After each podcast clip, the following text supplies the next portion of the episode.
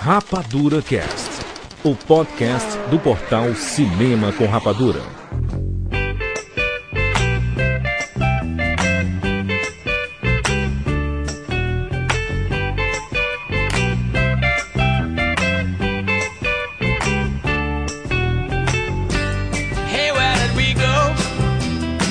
Sejam bem-vindos, seres rapadurianos de todo o Brasil. E Está começando mais uma edição do Rapadura Cast. Eu sou Jurandir Filho e no programa de hoje nós vamos falar sobre a nova geração de diretores. Estamos aqui com o Maurício Saldanha. E estamos falando de você que ainda não nasceu, mas já faz parte da nova geração. Juliano D'Angelo. Os Homem-Foguete estão chegando. Estão chegando os Homem-Foguete. Fábio Barreto. Olha, tá tão frio aqui no freezer, só tem uma televisãozinha pequenininha que só passa I Love Lucy. Eu não sei do que eu vou falar nesse programa. Ai gelo, né? Ai gelo.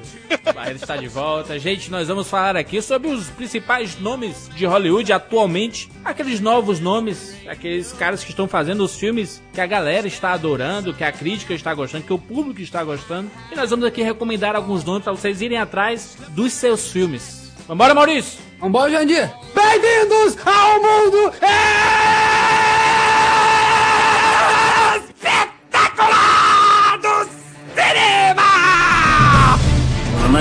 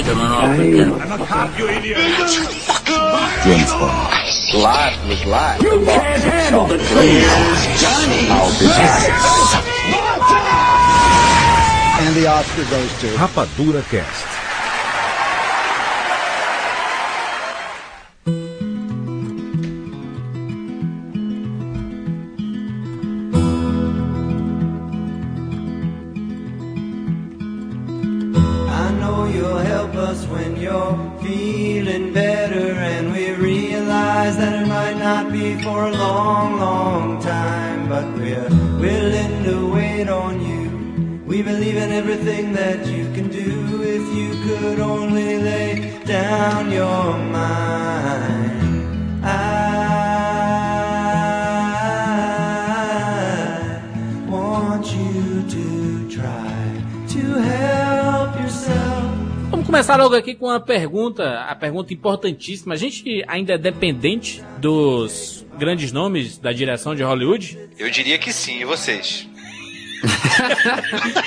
Batata quente, tá pulando, tá pulando, tá pulando, tá pulando. É, é. Na verdade, eu disse pros cinéfilos, é isso, Jurandir? Pra, pra nós, pra nós. É, porque pra, pra, pra mim, na minha opinião, acho que ninguém nunca se interessou nisso na vida. A não ser quem realmente curta cinema, é cinéfilo e tá lá. E algum dia se preocupou em saber o nome nos créditos do diretor, né? Fora isso, acho que metade da população, a- mais da metade da população não se interessa nem um pouco em saber quem é o diretor, quer saber a plot, os, dire- os atores envolvidos, né? Bem assim como impressionante. Hollywood. Se não for Spielberg, se não for J.J. Abrams, essa gente assim que a gente, ou Scorsese, ou Coppola, eu falei os nomes errados, eu não entendo. Você que tá na Meca, o Barretão, é Scorsese, é Coppola, é o quê? É Coppola. É Coppola, bem como ele É, disse aqui, ele não. disse aqui no Faustão, no Jô Soares. Ah, no Faustão, imagina o, Co- o Coppola no Faustão. Esse Ô, é louco, fera. meu! Ô, louco! Ô, meu. louco, meu, ele fez o chefão. Esse é o mandou- chefão de Hollywood. Tá, e o Scorsese é o Scorsese? É, é, aqui é em inglês. O Scorsese tem um problema, porque a gente sempre falou Scorsese. Mas em inglês a pronúncia do nome dele mesmo correto é Scorsese. Mar- Martin Scorsese. Ok, então. Então é Coppola, é Scorsese, cacete, falar. De- falei 20 anos assim. Somos dois. Scorsese, Coppola, ou Spielberg, ou J.J. Abrams agora, né? No mais novo desses aí. Se não for esses, o próprio Hollywood não, não explora isso, né? Os estúdios não exploram isso no marketing, né? Nolan e tudo mais. Então acho que isso é até um problema dos próprios estúdios, né? Que não divulgam os nomes, bem como os atores que eles estampam nos cartazes. Então, pra mim, importa. Porque eu sou relacionado a isso, eu vivo cinema, então eu me interesso em saber se, se aonde anda o meu ator, o meu diretor querido, é, vejo um filme que estão falando muito, acabo por descobrir um novo diretor e vou ficar de olho nesse diretor. Mas, então, respondendo a pergunta, me importa, assim. Eu, até hoje, né, 2011, ainda assim me importa saber quem é o diretor do, do filme. Vou, vou pegar o embalo do que o Maurício falou. Acho que a gente gravou um cast sobre isso uma vez, não foi? A gente já comentou esse, esse assunto da importância do, do diretor. Mas aí eu vou pegar o embalo no que o Mal falou, que é o seguinte. é, realmente, o povo tem essa dificuldade de saber aqui, mas as campanhas às vezes colocam. sabe? Do mesmo diretor do Dark Knight. Do mesmo mas o diretor... Nolan, né? Mas o É, Nolan. é, né? mas apa- aparece, mas aí eles usam porque eles vinculam o filme. E aí entra o ponto que eu, o ponto que eu queria fazer. É, Hollywood precisa, acho que o cinema preci- depende dos velhos dos diretores mais experientes pelo seguinte, é, é uma questão de qualidade. A gente sabe que esses caras vão entregar um, um nível no mínimo aceitável de qualidade, normalmente é bom, mas enfim, você sabe que o cara não vai estragar, e é algo que você não sabe direito com um diretor novo. Então, em termos de pensar na indústria, a indústria precisa muito desses caras. Porque existe essa geração que a gente vai falar hoje que faz filme de qualidade, mas eles ainda produzem pouco em termos de volume. P- pelo simples fato deles ainda serem ah, novos diretores. Eles estão aparecendo, eles já fizeram filmes bons, já aprovaram, porém, eles ainda não fizeram nada, ah, ainda não tem aquele corpo de trabalho. Então, a indústria em si, ela depende desses caras, porque são eles que vão pegar um filme de 100 milhões de dólares, que está ficando cada vez mais raro, inclusive, e vão fazer esse filme ser bom. Então, do ponto de vista do que a gente assiste, sabendo ou não quem está fazendo, Hollywood precisa desse povo. Sem esse povo não dá para existir. Senão a gente teria um cinema, praticamente um cinema indie com cara, com cara de produção milionária. Né? pessoalmente, eu acho que sim, precisa ter, porque você tem que ter aquele cara, a âncora. Pô, eu vou assistir o novo do Scorsese porque é bom. Então é meio que aquilo, é a relação que você tem com o cara. Agora, em termos de público geral, o público geral precisa para saber que, pô, ele vai ver esse filme e o filme vai ser bom. É, acho que concordo plenamente com você. Por isso que eu falei que sim, né? Acho que a pergunta do Jurandir foi: a indústria ainda precisa, né? Eu acho que precisamos porque ou mais a indústria precisa e nós como consumidores precisamos por isso, porque a indústria ainda ousa pouco, né?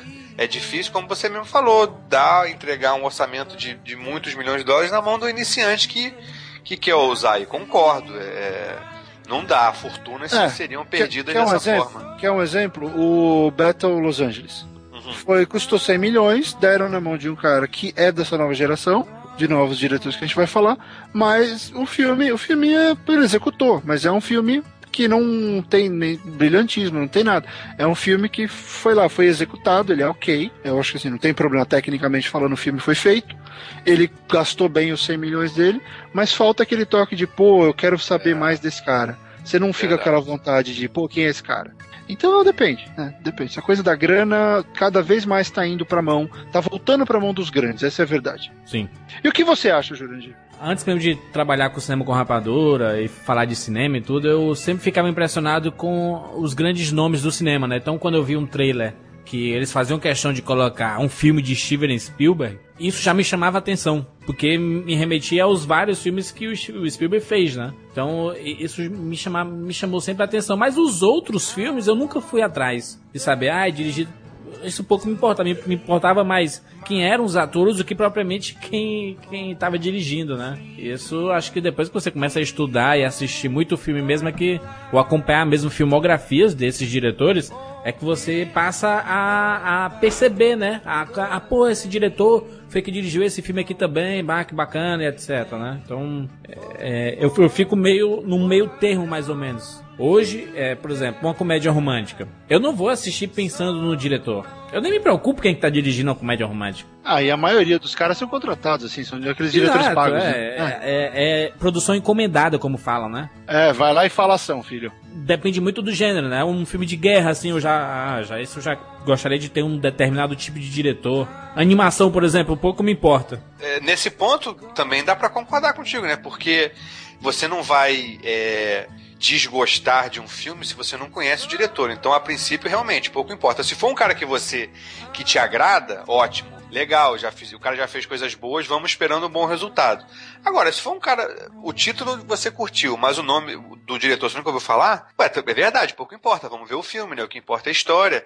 Se a gente conhecer um bom diretor, ótimo. Se não, também é verdade, assim. É, eu acho que o, o mal é que tem uma memória fantástica que eu, que eu fico reparando, caramba, como o cara é um banco de dados ambulante para nome de diretor e tal, mas eu também, eu guardo alguns. Eu não consigo citar o nome de todos os diretores de todos os filmes que eu gosto. Tem filmes que eu curti muito, mas foi como o Barretão falou, é, não é, é, não, não se destaca da multidão que você fala, não, peraí, essa linguagem me interessou muito, eu quero saber mais o que, que esse cara fez. Do Como Treinar Seu Dragão. Que é um filme muito bacana, inclusive muito bem dirigido.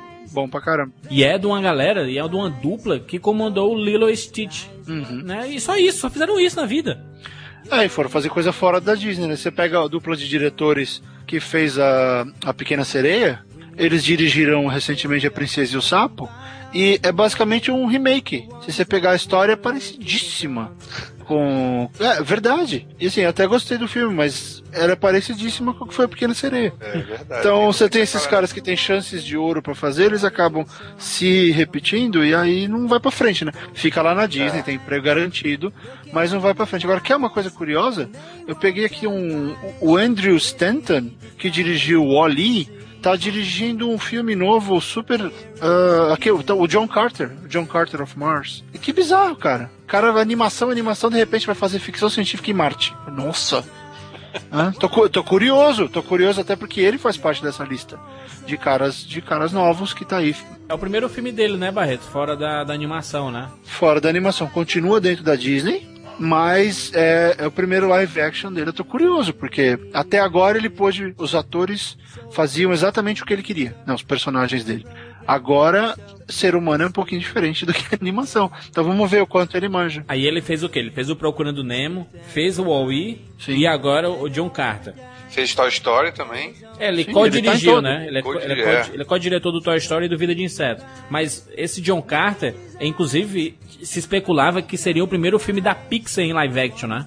É, exatamente. Aí depois deixou, deixou de ser da Pixar pra ser só da Disney mesmo. Exatamente. Mas é, é engraçado ver essa transição dele, porque agora a gente vai saber realmente o que, que ele. O que, que ele pode contribuir em termos de, de cinema tradicional. Porque a gente já sabe que ele manja de animação, ele sabe fazer coisa andar. Os anos. O esse- que, que é a geração de novos diretores, né? É, o- não é os que nasceram agora, em 2011, né? Que nem fizeram filme.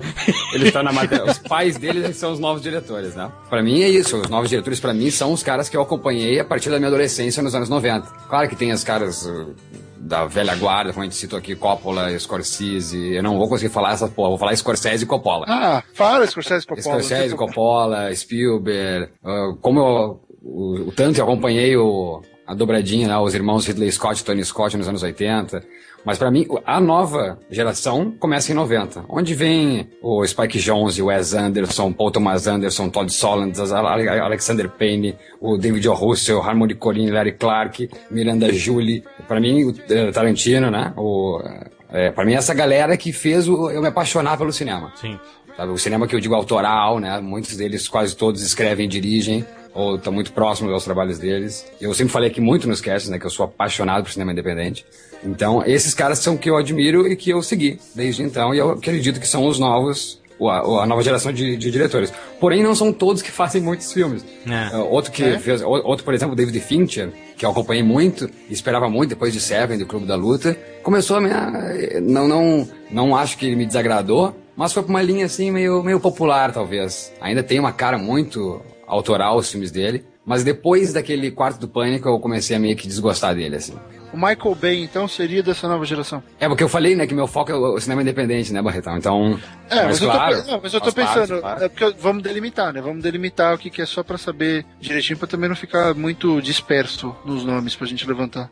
Falando do Michael Bay, eu pensava que o Michael Bay tinha pé nos anos 80, cara. Mas não, ele é total, total anos 90, né, cara? Ele é anos Ah, 90, por rocha isso que eu fiz a pergunta. 90. Eu acho até que é por causa do Don Simpson que é, produziu os O filmes Jerry dele. né? Bruckheimer, o Jerry Bruckheimer do Simpson, que tinha a produtora juntos, eles produziram muitos filmes do Tony Scott, né? Top Gun, por causa que eles... Eu acredito que é por isso que tu tá pensando nisso, né? Sim, assim sim, como a gente relaciona, talvez, eh, produtores como Joe Silver, que produziu muitos filmes blockbuster também, É. eh, como tu pode pegar e, e por, por ele estar no Matrix produzindo, achar que ele é um cara dos anos 90, mas daí tu lembra que ele, porra, ele produziu Duro de Matar, entendeu? Lá nos anos 80, final dos anos 80. Vamos começar a citar os nomes? A galera recente aí, a gente, lógico que a gente vai citar alguns nomes famosos, mas uns nomes variados, né? A gente vai tentar pegar um pouco de cada área aí. A- Acho que a pergunta inicial tem que ser a seguinte: quando você pensa em diretor, em, em novos diretores bons, o que vem em mente de bate pronto? Jurandir. Jason Reitman, eu adoro os filmes, todos os filmes dele eu adoro.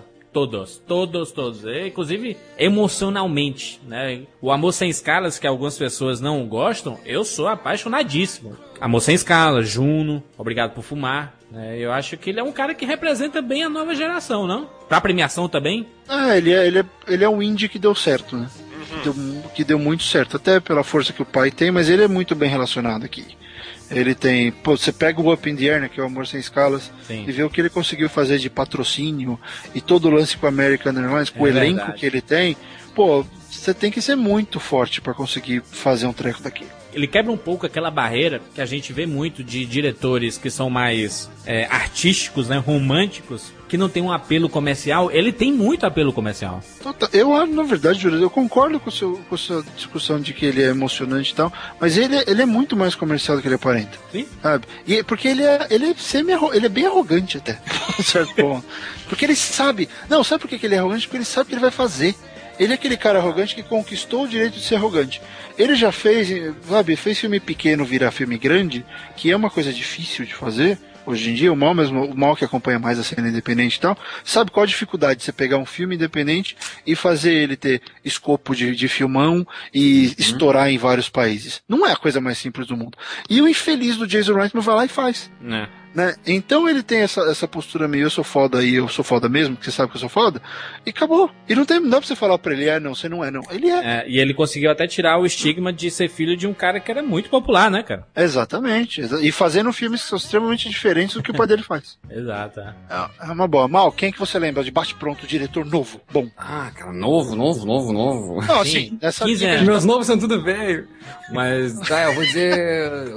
Novo assim, novo, novo. Ser, é sempre ser independente pra mim. Eu vou dizer o Cortez, o Rodrigo Cortez do Enterrado Vivo.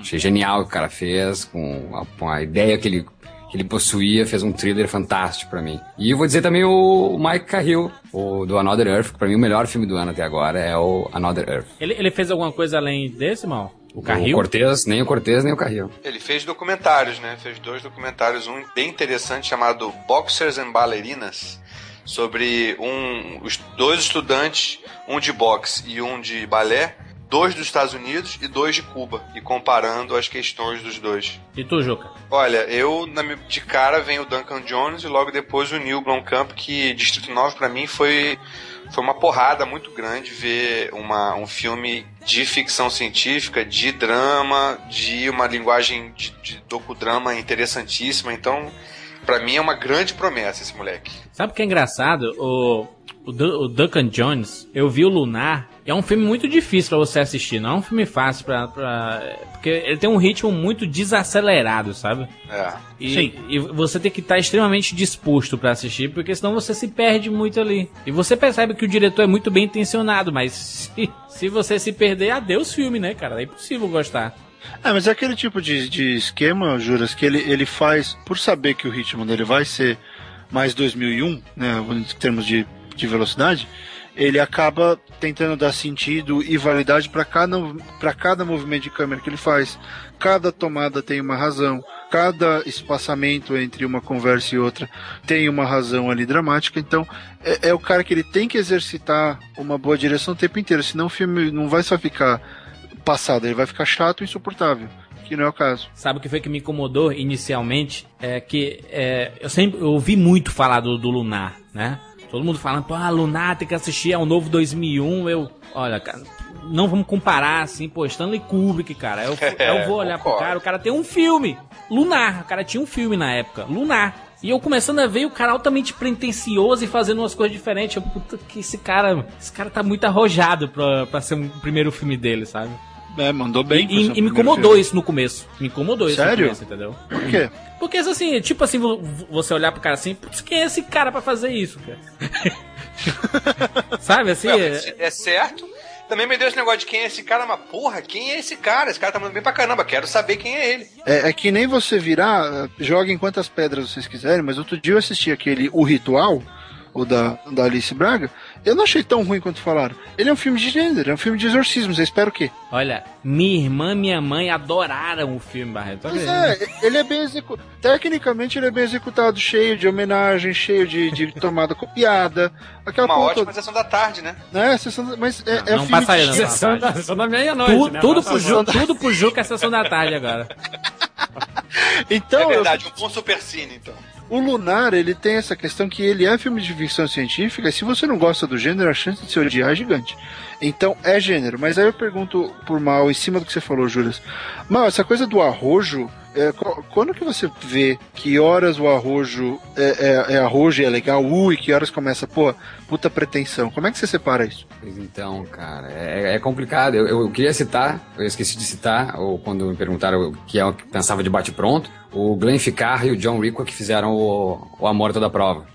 Eu acho que eles fazem isso, sabe, Barretão? Acho que eles conseguem. eh, eles vieram de- da cena independente, que eu acho que é o, o golpista do ano, né? Eles fizeram, o primeiro filme foi o I Love You, Philip Morris, com o Jim Carrey, o Rodrigo Santoro, o McGregor. E, e fizeram.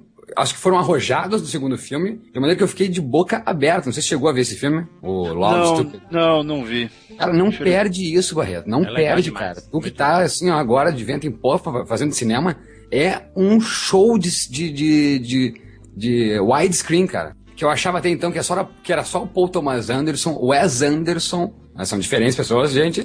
Paul Thomas Anderson, Wes Anderson e o James Gray. Ou, pra mim, os reis do widescreen. Paul Thomas Anderson, dos novos, né? A partir de anos 90 pra cá. Paul Thomas Anderson, Wes Anderson e o James Gray, que me deixou estupefato no Amantes, com o Rockin' Phoenix, a Gwyneth Paltrow e a Rebecca Hall. E agora, esse novo, esses novos aí, Glenn Ficarra e John Rico, que são mestres, cara. É, Assim, ó, tudo em tela faz sentido, tudo em tela é bonito, tudo em tela é pensado, a- a- a- acaba simplesmente é, genialmente bem quando você pensa, o cara sabe acabar um filme. E isso geralmente no cinema independente, não que seja deixar de lado, sabe, acabar um filme ou widescreen, né, ou, tudo, ou todo plano filmado. Mas às vezes é muito mais a história, né, do que uma bela direção de fotografia, do que é, esse autoral acaba que o cinema independente passa a ser só o roteiro, ser muito cru, ser muito visceral, ser muito ah, crível, né? A história do, do- interior dos Estados Unidos, a história é uma história real.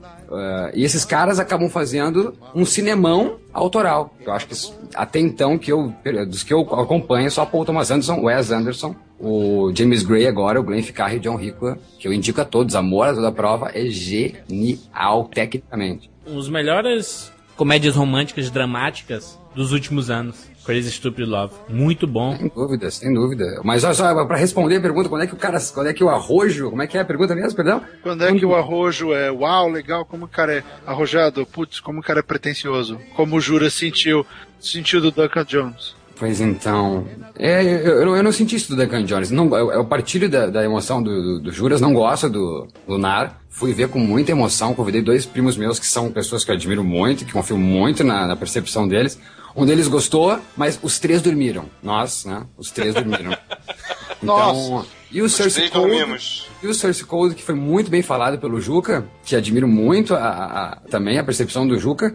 Fui com, assim, com muita sede ao pote. Achei um filme de, de, de boa sacada, assim, mas talvez eu entenda, assim, o que o Juras queira falar. E acho que, que eu vejo isso também. Eu vejo uma coisa de pretensão, querer ir mais longe do que ele tem controle, talvez, sabe? Mas isso pode ser um cacuete meu de gostar muito do cinema, como eu falei, totalmente a- a- autoral e menos da ficção científica. Talvez por isso, porque por serem filmes de gênero, ambos, né, tanto Lunar quanto o Source Code, é, e eu não, não partilhar muito disso, eu gosto mais, Juca, é, e falo Juca porque eu acho que o Juras não viu ainda Another Earth, e eu acho que também tu não viu, né, o Another Earth, o Barretão? Não, eu não tive chance de ver. É, eu gosto da ficção científica quando a ficção é pano de fundo a serviço mesmo do drama pessoal.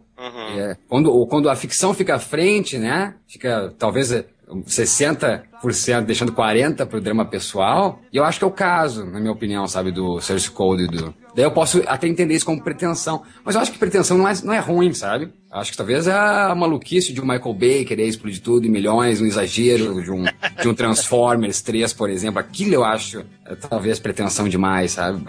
Focar numa coisa que seja só, ah, essa é a minha marca, destruir, a minha marca é mostrar que eu sei ba- trabalhar com money. Isso talvez eu acho que seja pretensão, assim. Ó, me metendo aí na pergunta, mas também quero responder. Pra mim, é- a medida é quando dá certo e quando não dá certo. Se deu certo, justificou todo o arrojo Boa. e toda a cara de pau. Se não Bem deu certo, simples, fica né? aquele rancinho de falar, porra, podia ter jogado uma mão mais baixa aí e ter, e ter passado a, a mensagem sem esse ruído de grandiosidade. E esse dar certo é tão subjetivo, né, Juca? Que de repente É não. Que, é, que daí, por causa disso, e belíssima explicação, muito mais simples, por sinal. Que, que tipo assim, ó, se não deu certo, quer dizer, e esse- esse não der certo é muito subjetivo, como eu tava dizendo, é você não gostar do filme. E quando você não gosta, você quer culpar Deus e o mundo. Foi o, foi o técnico, foi o bandeirinha. Daí que não, cabe a gente falando do isso. Cabe a gente poder falar isso. Agora tu sabe muito bem, né?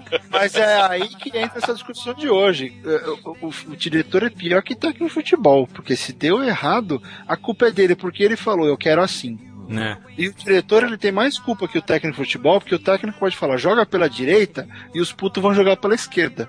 Mas no diretor ele vai falar, vai ser desse jeito e ninguém vai falar o contrário. Eles vão fazer o que o diretor mandou. Então se errou, amigo, é culpa do cara. Sabe um, um- um nome que eu, que eu gosto muito, que eu fico meio chateado porque ele tá mais produzindo do que dirigindo, e é um nome recente, passou a fazer filme agora, recente, há 4, 5, 6, 7 anos, que é o, o Jude Apatow, que dirigiu pouquíssimos filmes, produziu milhares de filmes e talvez os filmes dele tenham moldado um pouco a comédia hollywoodiana nos últimos anos, né?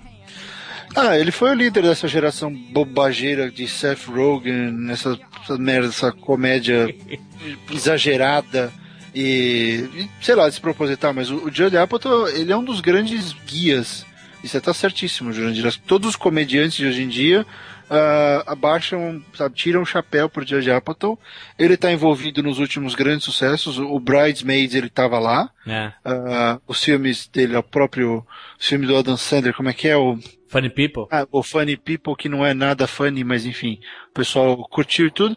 E foi o último, acho que o mais recente que ele dirigiu. Exato. Você- pode pegar todos os filmes aí como o, o amigo inglês lá, como é que é o nome aqui, doido? O Russell Brand. O Russell Brand. Ah, Quer dizer, essas Ressaca de Amor, É, ele foi criando uma relação com todos esses grandes nomes da comédia. segurando as pontas. É, porque ele é um cara que vem, que vem dali, então a comédia hoje em dia é um puta reflexo do que o Judd Apatow pensa e acha engraçado e, e os projetos que ele escolhe para produzir. Ele é aquele tipo de cara que se o estúdio recebe um roteiro de comédia, e o que que eu faço? Liga pra ele, gosta disso aqui? Ah, isso vai ser bom. O cara vai e faz. Virgem de 40 anos, que é o primeiro filme dele, em 2005. Primeiro filme do cara, 2005, cara. Pois é, e é bom, porque, juro, tem tanta gente dirigindo, você precisa ter mais caras como ele, como o J.J. Abrams, que acabam passando mais tempo na produção, Não. que são muito mais ah, produtivos em termos de eu vou gerar 10 filmes em vez de ficar dirigindo um.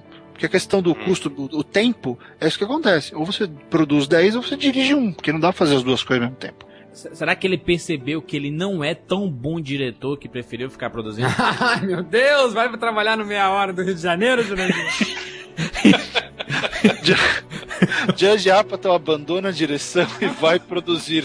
Aí tem uma luz da Coca-Cola embaixo. né? Não, não, porque, porque ele, ele fez lá o vídeo de 40 anos e o Ligeiramente Graves, que foram filmes bem populares, né? O público adorou, a crítica adorou e tal, tal. Mas o Funny People, a galera caiu em cima. E que é o mais bem dirigido. E que é o mais filme. É o mais filme de todos. Mas fracassou, né? Para a técnica do filme, é, a fílmica do Funny People para o vídeo de 40 anos, o vídeo de 40 anos, meu Deus do céu, é terrível perto, assim, uma, uma- é. um pulo gigantesco que ele deu. Só que, Que a claro, né, mais- o, pessoal, o pessoal que não entendeu muito bem o filme. Só que é mais engraçado o vídeo de 40 anos, né? Tem o Dave Carell fazendo aquelas caras dele lá. E Sim, tudo. mas é sketch, cara. Ele é Saturday Night Live. Ele fez um filme no Funny People. Ele fez um filme. E o Exatamente. Vídeo de 40 anos é a sketch cômica. E ele, a- a maior piada do Funny People é o título, né? Que você vê Funny People com Adam Sandler, e aí você já vai com um trilhão de expectativas. É. E aí não é nada daquilo. Aí é difícil você reajustar o teu dial, né? Concordo, é um filmaço.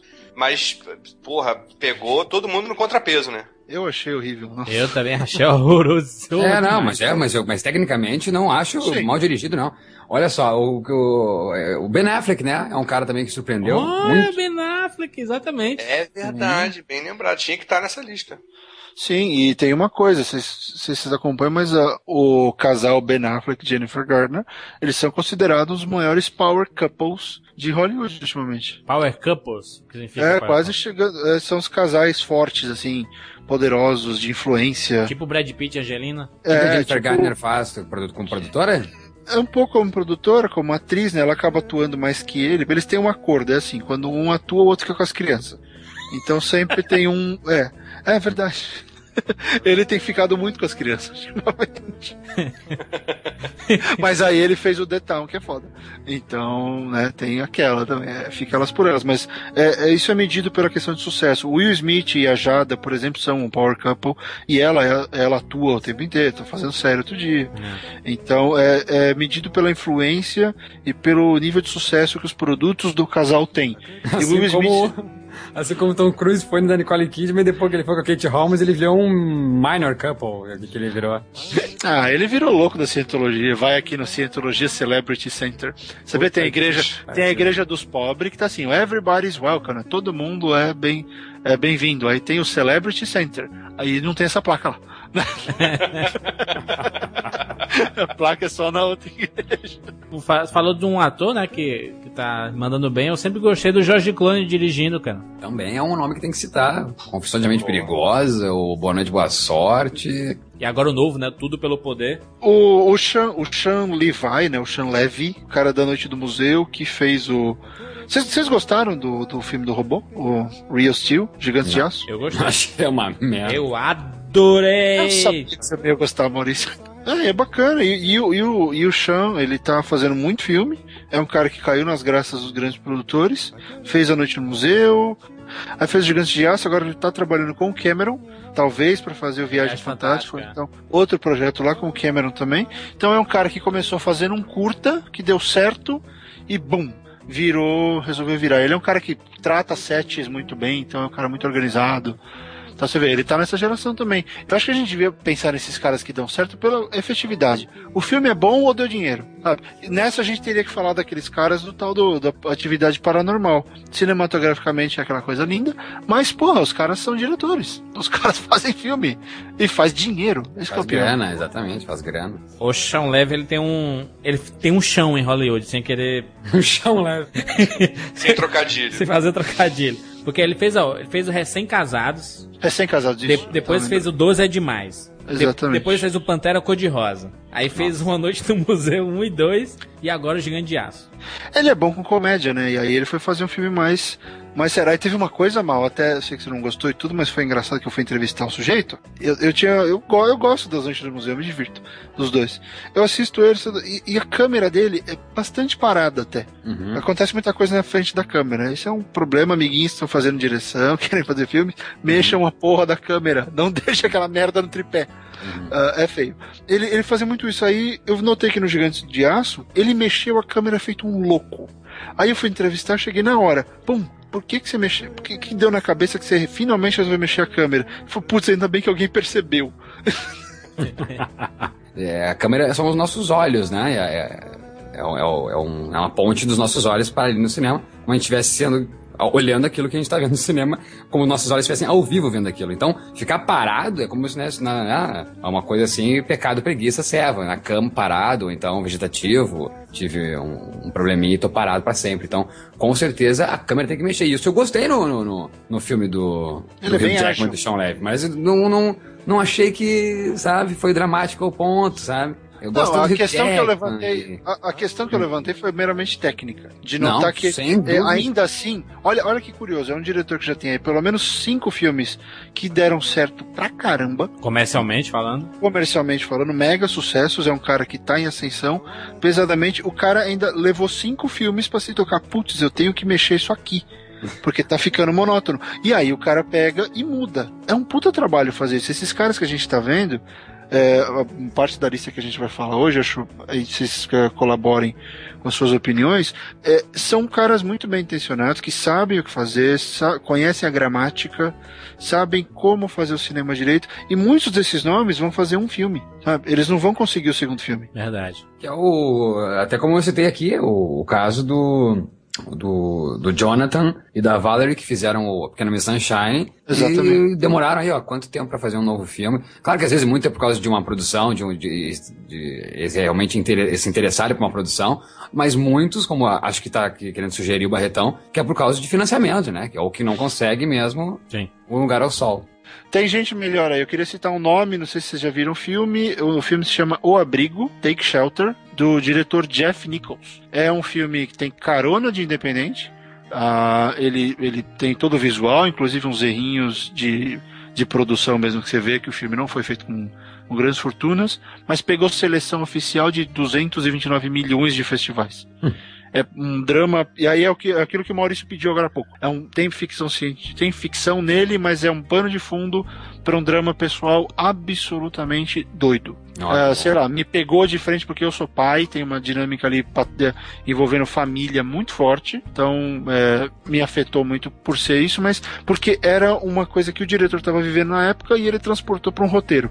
É muito bacana, guarda esse nome aí, Jeff Nichols. Muito interessante o filme. Quem tiver chance de ver, assista O Abrigo com o Michael Shannon e a bola da vez, a Jessica Chastain. Chastain. Do Árvore da Vida, né? Do Árvore da Vida, do mais uns 200 mil filmes que ela fez esse ano. E o Michael Shannon, o Michael Shannon do ótimo e subestimado, aliás, execrado, do, Possuídos, o lixo. a William Fredkin, que eu acho genial, Inseto cara. Mãe. É, Boardwalk Empire, ele tá no. Ele é a melhor coisa do The Runaways. É, tá no Revolutionary Road, fez um puta trabalho agora. Exatamente, ele é o agente no- das meninas no, no Runaways. Ah, meu, eu- eu- ele encosta. Ele, o filme, o papel que ele encosta fica bom, é loucura aquele cara. Não, e, e- e é engraçado que essa coisa de novos diretores, você tem mais eh, facilidade com isso, né, Barreto? Você tá aí, você pode ver os filmes. Aqui demora muito pra chegar esses filmes desses. Você tá citando o Abrigo, não, não, não sei se ele. Acredito no Michael Shannon também, que possa ser indicado pela, pela sua percepção e porque eu já conheço do Michael Shannon. Mas será que Take Shelter, por exemplo, ganha uma indicação ao melhor filme? É só assim que ele vai chegar no Brasil, né? Senão nem chega. É, não, mas a Sony, a Sony tinha confirmado o lançamento. Tava na. É, é- é uma coisa que eu acho que a gente podia gravar um cast depois sobre selos independentes dos estúdios. A Sony Classics tá fazendo um trabalho fabuloso nos últimos cinco anos. E pouca gente vê a importância que os selinhos chamados Sony Classics têm. Eles estão lançando cada coisa legal. Cada- é tipo a Fox Searchlight, sabe? Essas duas companhias, elas estão mais fundamentais do que o, ah, as mães delas. É uma coisa doida a qualidade que esses selos estão conseguindo jogar no cinema. É muito loucura. Mas acho que sai sim, mal. Vai sair Tomara, meio que nem, o The, que nem o The Guard saiu. Saiu no Rio, tá saindo uma cidade por vez. Amigos, Zack Snyder. Zack Snyder. Snyder. Eu gosto. Ponto. Eu acho que Eu ele não merece. gosto. Ponto. Ponto. Agora vai, Juca, vai PSDB. Eu acho que eu gosto e não gosto. É, por um lado. Então, eu, eu, eu, é um cara pra mim é confuso. Pra mim ele é esquizofrênico, porque ele faz coisas que se resolvem muito bem, como o 300, eu acho que não, não era muito mais do que gostaria de ser aquilo. E depois ele faz o, o, o Sucker Punch, que eh, ali eu acho que ele foi pretencioso. Ah, voltando eu à adorei pretensão. Sucker Punch. Nossa, do céu. Achei uma putaria generalizada. Por isso que você nunca vai ser padrinho do meu filho, porque você imagina que você não vai mandar meu filho ver. Eu mando mesmo. Eu mando mesmo. Eu vou ser o padrinho querido, Godfather. Meu Deus, medo. Sucker Punch, eu, eu, eu- eu gostei da parte artística dele. Adorei, adorei, adorei, adorei. O filme, o filme é fraquinho, o filme é fraquinho, mas artisticamente falando é muito bom. Zack Snyder é assim, ele é um furacão visual, ele é ótimo pra adaptar as coisas dos outros e pra fazer as coisas dele não. Simples. Pega o Sucker Punch, é como a cabeça dele funciona. A cabeça do infeliz não para. Essa. Você conversando com ele, ele não para. Porque tem 200 mil coisas rolando. O Sucker Punch é a representação visual do cérebro daquele indivíduo. Então, é, é isso. Sucker Punch é isso. Mas eu gosto Legal. dele, acho que ele, ele é realizador, ele é um cara que Ele é não importa quanta porrada ele toma, ele vai lá, vai fazer slow motion por 5 horas. Porque a gente foi mal acostumado com o Zack Snyder. Porque a gente começou com Madrugada dos Mortos, que é um filmaço. Mas é He-Man. Filmaço. Ah, é um filmaço. Mas, Mas, mas é He-Man. tem umas câmeras ágeis, deu, deu, uma- Sim, sim. deu um novo ritmo à à obra do Romero. Concordo. Né? Aí veio É com engraçado. 300. Slow que é- motion e Fast Zombies. Sim, exatamente. Botaram o zumbi zumbi pra correndo. correr, cara. Grande sacada dele, né? É, e, e- e o, É. o começo meio chamado, meio terrorzaço, assim, né? Da criança andando assim, olhando com cara feia, pulando em cima do cara e tudo. Um- um- uma ideia bacana inicialmente, mas depois veio o 300, que foi o boom. Explodiu. Pô, uma nova linguagem visual, tudo fundo verde, tudo estética indo pra lá e pra cá, aquelas câmeras sem cortes, aquelas sequências absurdas. Aí veio o Watchmen que ele exagerou 300 vezes o, o 300. Né? É. E as corujinhas também, né? Porra, faltou narrativa ali legal, hein? Além gente? dos Guardiões, né, cara? É, o trailer, o trailer é melhor do que o filme, que tem a música lá do, do Third Sex of Perfeito, o trailer é lindo. Ah, Grande é. curta as corujinhas. Não, aquela, aquela cena do, da coruja voando na chuva é uma das coisas mais belas que eu já vi. É do É bonito, é bonito. Eles levaram. Os caras ficaram oito meses fazendo só aquela cena, pra você me der. Mas no trailer ela tava lá e. E não precisava demais, né? A piada tava no trailer. acho, acho que eu vi 15 vezes esse trailer no cinema. Quando eu ia ver qualquer filme em 3D, passava esse trailer que a peninha vinha voando na, na tua cara no finalzinho assim. Aí depois vê o Sucker Punch e a gente não sabe o que é que vai vir, que, que vai vir depois o Super-Homem. Como é que vai ser câmera lenta voando? É, bom, pois é. Bom, falei no começo um que eu adoraria ouvir as impressões de vocês, o Neil Blomkamp. O que, que vocês acham dele? A gente só fez um filme Distrito 9, não tem muito o que achar. É. Tem que vir mais. Ele conseguiu o mais difícil que foi fazer um filme de ficção com puta apoio e envolver o Peter Jackson. Sim. Então isso já é muito. Amigão. É, ele tá fazendo Elysium, né? Que tá sendo bem falado também.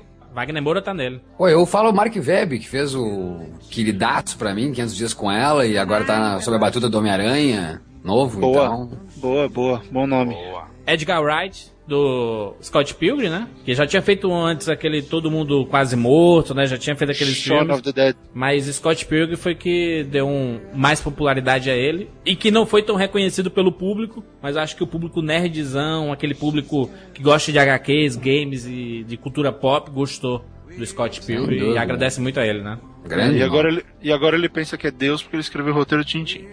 Ah...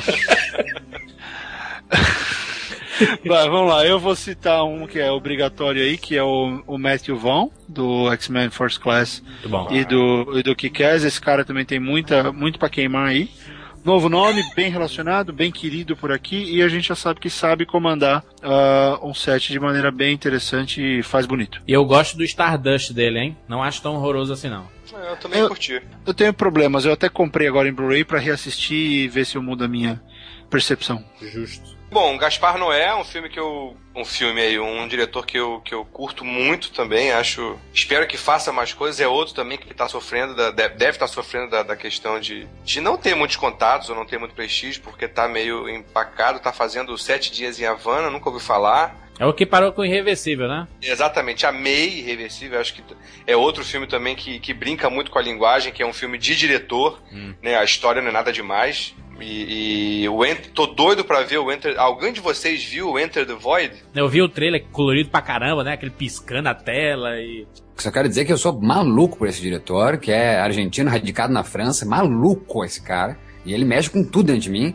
Carne é uma trilogia irreversível, pra quem não sabe. É, começa em Carne, vem pra Sozinho contra Todos e Irreversível. E depois que ele tem esse último Enter the Void. E eu não sabia que ele tava filmando, Juca. É? Esse não é o filme dele? Sete dias, hein? Em Havana. Que legal, é um novo filme previsto pra 2012. Com o Daniel Bru. Tem que ter muito culhão, porque é foda. É a soco na cara, é, é Clube da Luta é, é piada perto de, do- dos filmes do cara, entendeu? É, exatamente. E, e quem tá também no filme é Emir Kusturica. Olha só, Underground. Salve, Tá Underground. vindo coisa boa aí. Tiririca. o Jurandir não ia. Eu quero lembrar um cara aqui que não faz mais, não faz mais desde de no- 2006, filme, que é o, o Todd Field. o Todd Field que fez o... que eu gosto muito do, do Entre Quatro Paredes, depois do Pecados Íntimos. Entre Quatro Paredes com a Marisa Tomei. O, e depois o cara que fez o John Connor no Exterminador do Futuro 3. Aquele menino, ai meu Deus do céu. Mas fil- filmão, filmão. Anotem nome, esse nome, Todd Field, e vão atrás de, de Entre Quatro Paredes e Pecados Íntimos, Elencaços, dois. E é um cara que eu gostaria de rever, assim, mas pra mim é um diretor novo, porque tá aí nos anos 2000 e dois grandes filmes premiadíssimos. Eu, eu queria citar um cara, é um diretor pequeno, um diretor espanhol, chamado Emílio Aragon. Eu tive a chance de ver um filme dele chamado Paper Birds, que é um filme sobre a Guerra Civil Espanhola. Cidadão muito simpático, era amigo do Saramago, bem relacionado ali na Espanha. Fez um filme bem interessante, um dramão assim, dirigiu bem, achei bacana. Fi- Vejo pouco filme espanhol, então eu vi esse filme aí do Emílio Aragon, achei bacana. Dá uma. Quem tiver interesse por cinema, ah, espanhol, dá uma olhada nesse cara. Ele é uma, é uma opção interessante. Ele é músico, né? Ele é músico, não, Barreto? É, ele é, ele é músico, ele é filho de músico, ele, ele é compositor, ele é um cara que tá aí na- nas artes espanholas há um bom tempo e agora tá fazendo filme. Tive uma entrevistona com ele aqui, gente boníssima, achei bacana mencioná-lo. E só, né, eu, eu tenho que fazer isso, eu ainda gosto, eu sei que é feio e tudo, ah, mas eu acho que ele é 2000, o nosso amigo Shyamalan. Ele, ele perdeu o caminho, ele ainda não encontrou cientologia na vida dele. Acho justo, Barreto, acho justo. Mas é, ele pode ter cagado em três filmes, mas ele tem outros quatro que são bons. É, são quatro, peraí. Ah, Corpo Fechado, Sexto Sentido, Eu Gosto da Vila. Sinais, pelo amor de Deus, sinais. Eu adoro Sinais. a vida também. Então, ele tem pelo menos quatro filmes bons. Então, acho que ele ainda tem aí uma chance de, de, de voltar. Não vamos esquecer, não vamos esquecer o que ele já fez de bom. Mas ele tá aí É, E nessa a carreira geração. dele é tão boa, a carreira dele foi tão boa em certo momento, que é o sexto sentido, que é o, pra mim, o Corpo fechado. corpo fechado, que mesmo as bombas depois, eu gosto, gosto da Dama da Água, adoro. mas as bombas depois eu não gostei. Da, Fim dos ah, tempos. A, a Vila até gosto, mas daí acho aquele final muito, a Twilight Zone, daí Fim dos Tempos, e vem o, o antes do Fim dos Tempos, o... Depois do fim dos tempos, né? O O, último mestre do ar. Mestre do ar, que catástrofe. Mas é mesmo horrível. assim, eu quero dizer que a carreira dele é tão boa naqueles dois filmes iniciais que eu ainda hoje fico atento quando tem uma notícia dele. Tipo, ah, ele, ele, ele apareceu no Facebook agora e no Twitter, né? Entrou nas duas contas. Isso. E daí eu fiquei ligado, pô, quero saber do que ele faz, cara, porque ainda assim existe eh, eh, remanescências ainda de corpo fechado, nesse sentido, que fazem ainda ficar esperando qual é o próximo projeto do Shyamalan. Então acho que tem que ser citado sim. É J.J. Abrams, meu senhor e guia espiritual. É, ele é foda e acabou. Pode não gostar, nego pode achar que Super, Super 8 é filminho é, é chupinhado do Spielberg, e é mesmo. Eu me divirto, eu acho um barato que o DJ coloca a mão em termos de ficção científica, eu acho muito bom.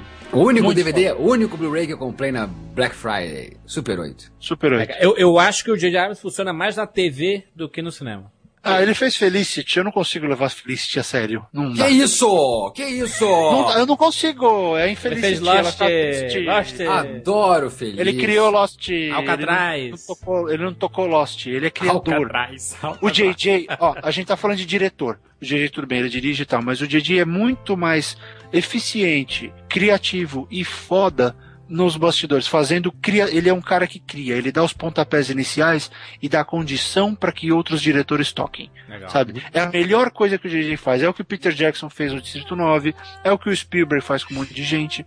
O JJ já começou fazendo isso. É, é lindo, sabe? É demais. O que ele faz é foda. Deixa eu citar um nome aqui, Brian Singer. O que, é que vocês acham dele aí? Eu gosto muito dele. Eu gosto muito dele, só acho que ele deu uma pirada foda no Super-Homem, não, não curti. Acho que a minha impressão totalmente pessoal e acho que ele funcionou muito bem em todos os filmes. Ele é assumidamente gay, né? E, e, e, e- notoriamente competentíssimo.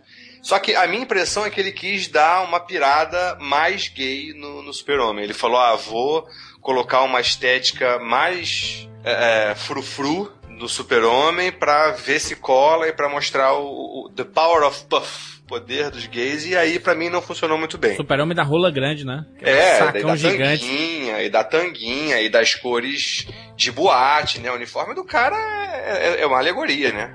As cores todas brilhantes e, e- e, enfim, fortes. E pra mim não foi aquele tupete indefectível que conseguiu ser mais indefectível do que o do Christopher Reeves. O Operação Valkyria dele, o último filme dele aí. É, gostei muito. Gostei muito da Operação Valkyria, gostei muito dos, do X-Men. Ah, o, o, o Operação Valkyrie tem um negócio muito legal, lembra, Juca? E ele começa o filme, lembra que ele falando em alemão, Sim. vai traduzindo para inglês, e daí depois o filme vai indo e vai falando em inglês. Achei genial aquilo, cara. Genial. Ótima lembrança, ótima lembrança, verdade. Mas será que é Aquilo eu dele achei isso? genial. Claro, é, claro. É roteiro, não. Não, é dele, direção, né? Ele, ele diz vai estar ou não vai estar. É isso quem diz é roteiro. Eu acho suspeitos. Eu acho o Brian Singer igual aos suspeitos. O resto eu relevo. A não ser essa coisa bacana do Valkyria. X-Men. É, ele tem alguma parcela, né, no, no Nolan, eu acho, fazer o Batman daquele jeito, por causa do X-Men tão, tão mais crível do que os Batmans que a gente tinha visto antes. Ao mesmo tempo que Richard Donner já tinha feito um super-homem bem crível, né, bem real, assim, Sim. então, não sei. Então eu fico só com suspeitos. Maurício, tem mais algum nome, Maurício? Nomes do meu coração, sempre tem aqueles que a gente guarda. E eu queria deixar aqui claro, assim, alguns nomes pra vocês anotarem aí, o cast tá gravado, dá um pause, anota cada um deles, vão atrás de MDB pra saber a lista de filmes que eles fizeram. Vou citar alguns deles, um, dois filmes de cada um, só pra vocês terem pelo menos um, um norte. Vou citar aqui Spike Jonze, que pra mim é um genial diretor, um cara que conseguiu dar vida a um, um dos roteiros que andavam por Hollywood dizendo com um selo, não sei se você sabe dessa história, mas o, o filme Quero Ser John Malkovich, existia um selo no roteiro dizendo infilmável. Tá? E o- Entendeu? E Passou de tanta gente que os caras botaram um selo. Ó, isso aqui a porra não é filme, não tem como filmar essa porra, entendeu? Ai, que, que, que viagem, né, cara? Se o cinema é pra você subverter tudo, você tem a possibilidade. Então vai só documentário, porra. Né? Então acaba com a arte vamos fazer só E é documentário. filmaço, Pelo amor né? de Deus. É claro, a melhor coisa do cinema é quando dá a cambalhota e vai embora, sabe? E, e subverte a realidade, tá? A realidade tá aí pra gente brincar com ela, senão não existia mais conto de fada, senão imagina, também Chapeuzinho Vermelho até lá, pá, incontável. Co- Como é que um lobo ia comer a vovozinha depois, sem mastigar, pelo amor de Deus. Vai, vai, vai. Genial. E eu, adoro- eu quero deixar também claro que eu adoro esse, esse tipo de cast onde a gente pode dizer um pouco mais do nosso coração, assim como os listões, citar para as pessoas um pouco desse cinema que, que fez a gente se apaixonar. Então, Spike Jonze é um, Quero Ser John Malkovich, por exemplo, adaptação com o Nicolas Cage, ele fez também, anota esse nome. Wes Anderson, que para mim também é um cara que eu citei do widescreen, vão atrás de filmes como Pura Adrenalina, por exemplo, como Os Excêntricos Tannenbaums, como o Viagem a Darjeeling, o Alexander Payne, que fez a eleição com a Reese Witherspoon, começou a carreira assim e hoje já tá aí ó, sendo indicado para tudo que é prêmio no seu último filme com o, o George Clooney, o The Descent, The Descendants, The- the- os, The os Descendants. Des- Descendants, obrigado. O David O. Russo, que é um cara que fez Três Reis, por exemplo, que também tinha o Spike Jonze como ator, George Clooney como ator, Boa. e que fez O Vencedor. Gosto muito, a gente já comentou muito né, em off, né, Juca? Você, o, o filme aquele, o Eu, Coração, Hackabis, que é genial. Porra, fantástico. Larry Clark, que é um cara subversivo, transgress- transgressor, ao meu ver, com Ken Park Kids, mostrou uma outra realidade dos filmes jovens, e, e junto com ele tem, teve a, dobra- a dobradinha, na verdade, é, o, é o Harmony Corine e o Larry Clark. O Harmony Corine escreveu eh, Ken Park e Kids, e também dirigiu Gumo, que é um filme genial pra mim, assim, ó, que mandem e-mail pra mim, malsodanha.gmail.com, que a gente conversa sobre esse filme, que eu adoro, eu deveria falar mais sobre o Harmony Corine. Fez Gumo, fez Mr. Lonely, um filme recente, pra citar exemplos. Quero terminar aqui a minha lista e com o maluco Todd Solondz, que, nossa, assim, é um cara que eu descobri vendo um filme chamado Bem-vindo à Casa de Bonecas, depois descobri Felicidade, depois descobri Storytelling, Histórias Proibidas, depois fui atrás de Palíndromos e depois um filme que chegou aos cinemas ano passado, que é A Vida Durante a Guerra. Não deixem de assistir pelo menos um destes filmes para conhecer Todd Solondz e de entender um pouco desse cinema que eu sou maluco, porque esses diretores são os que eu mais amo mesmo e fico maluco sabendo que eles estão envolvidos ainda em produções e não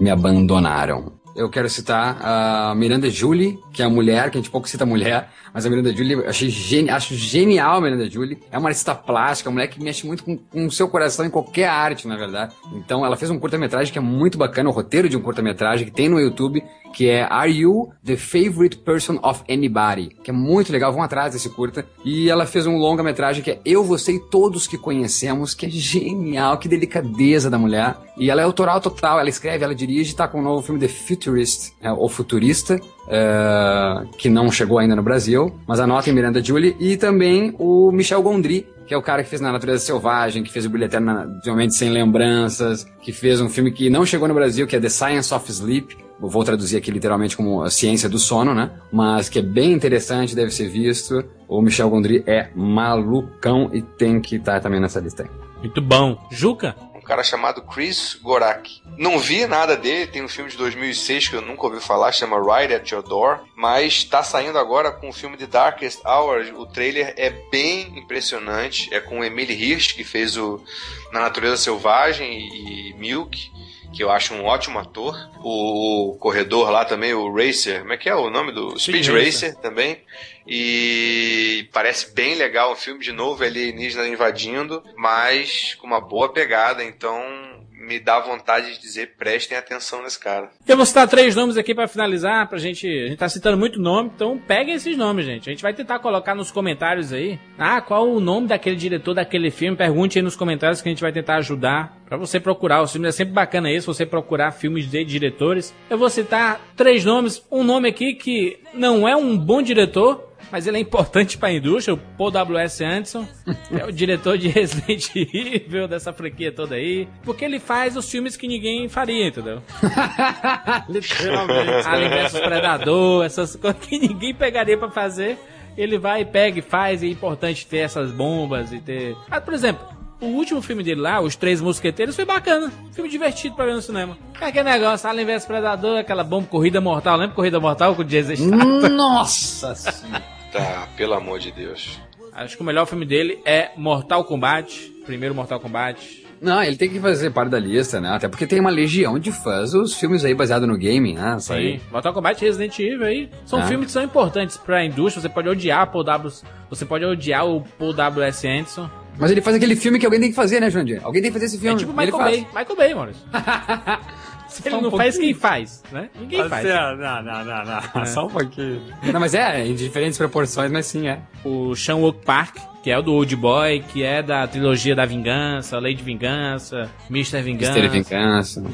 Ele é um grande nome atualmente, né? Tem muita gente, né, cara, que a gente não vai citar aqui. Já, já vejo o pessoal comentando, vocês esqueceram tal, vocês esqueceram tal, cadê o cinema eh, mundial? Sim, tem é o Tarantino, Tarantino, Ah, ah, ah. Tarantino é um cara. É, é- é o É o caso concurso. Nolan, né? É o caso Nolan, é consolidado Não, já, não, mas. o- o- o- eu acho que o Tarantino tá quase mesmo nível do Spielberg, Maurício. O cara vê o nome Tarantino, o cara vai.